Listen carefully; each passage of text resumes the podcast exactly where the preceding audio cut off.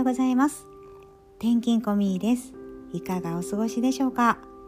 今日はうちの娘が習っておりますピアノについてお話しいたします。えまだ1年は経ってないんですけれども習い始めてそうですね今8ヶ月ぐらいになって、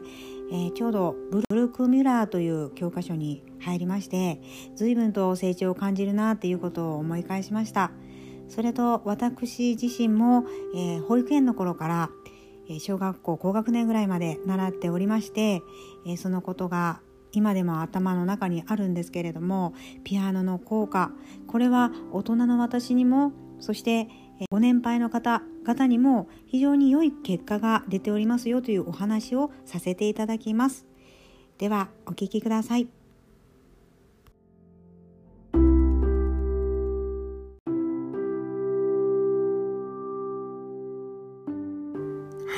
それではピアノの効果についてお話ししようと思いますこれは私の娘がピアノの教室に通う前に知っておけばよかったなと今更ながらに思いながら調べた結果、えー、非常に高い効果が現れているように思いましたのでご紹介させていただきます。えー、ピアノを弾くことでまず集中力っていうのも上がりますしあとピアノのですね効果には5つほどメリットがあります。で1つ目は先ほども言いました集中力を高める効果。2つ目が人の気持ちが分かるようになる。3つ目が人間の感情も変化。4つ目が記憶力がアップする。5つ目が身体の改善。6つ目が心身の落ち着きというふうにまとめてみました、えー、全部聞いていただきましたらあなるほどねって思った方もいらっしゃると思うんですけど集中力に関してはピアノを弾いている時っていうのはリズムだったり音程だったりテンポその音の長さとかにも強弱をつけたりするんですね。そこに様々なことに集中をしなければなりませんので、えー、楽しく演奏するということに実際には集中力がつながってくるということになります。あと人の気持ちがわかるようになるっていうのはピアノを弾くとですね音になって奏でている音を聞くと今度リスニング能力も向上するわけですね。リスニング能力っていうのは聞く力っていうことにつながりまして人とのコミュニケーションの際に求めら求められる能力にもなるようです。これ非常にこれから使える能力だなと思いますし大人である私たちそして私たちの親世代そしておばあちゃんたち世代にも使えることだと思います。で人間の感情も変化ということに関しては、えー、ある研究の結果によると楽器を演奏する人は聞き上手であるということが明らかになったそうです。あの音楽家の方が相手の感情を理解する能力が非常に高いことが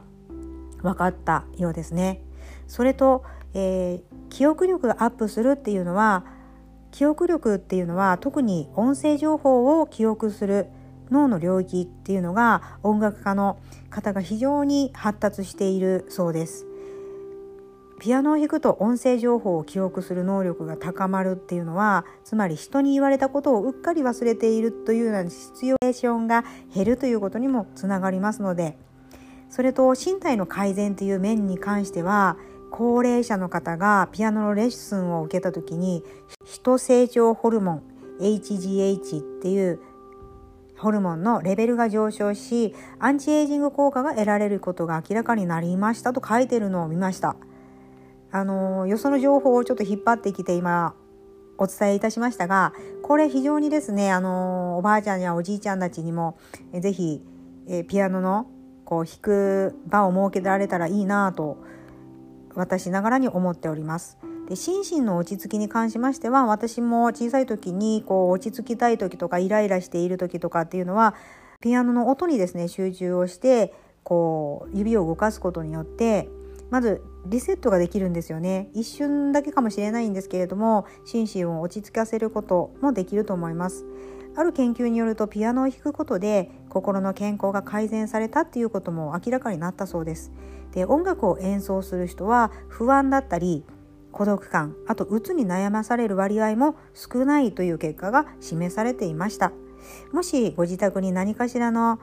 音を鳴らす器具がありましたら是非こういうメリットもあるんだよということを頭の中に入れておくとまた音との関わり方がちょっと違った目線で携われるんじゃないかなと思い今回発信しました。は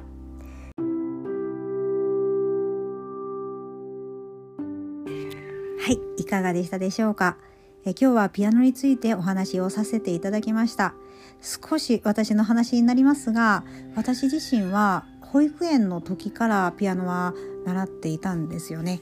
保育園の厳密に言うと年中さんぐらいからちょっと両親の知り合いの関係で、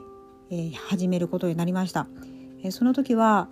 実はうちの家庭が飲食店を営んでおりましたので、えー、朝からまあ大体昼ぐらいから夜も遅くまでですね宴会があってる時とかもあってその時は結構あの寝る時間だいたい9時ぐらいとかでもカラオケの音が聞こえてきたり、えー、何かわやわやあのガチャガチャこう声が聞こえてきたりするんですよね。で私自身結構音に敏感なのかそういう今でもそうですけど子どもたちが今ゲームで、えー非常に盛り上がっていてガヤガヤとしておりますそこで、えー、そういう時に限って私はちょっともう子供たちで遊んでいるのでその時間を利用して自分は自分の時間を5分ぐらいちょっともらってですねこういってこういった形で放送をしていたりもします。で私自身その、うん、ガヤガヤしていると頭の能力がなんかこう気が散ってしまうと言いますかそういう感じで長女でもあるのかちょっとそこが関係するのかわからないんですけれども、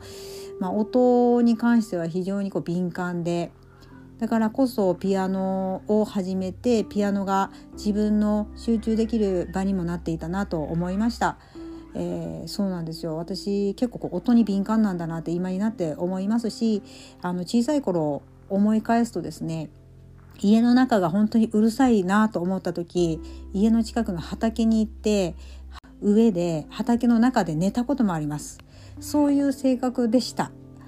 今はなのであの転勤を伴う主人と、えー、今帯同しておりますけれどもおじいちゃんおばあちゃんは近くにいなくてまあ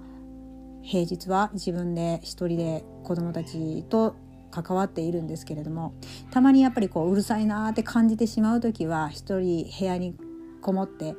まあ、5分から10分ぐらいですかね。こもって誰かとお話しするか、えこうやって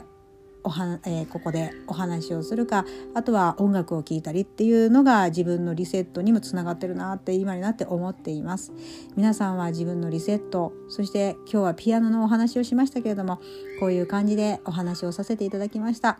最後までお聞きしてくださり本当にありがとうございます。すごく寒くなってまいりましたのでお風邪などひかれないように十分気をつけてお過ごしください。ではまた。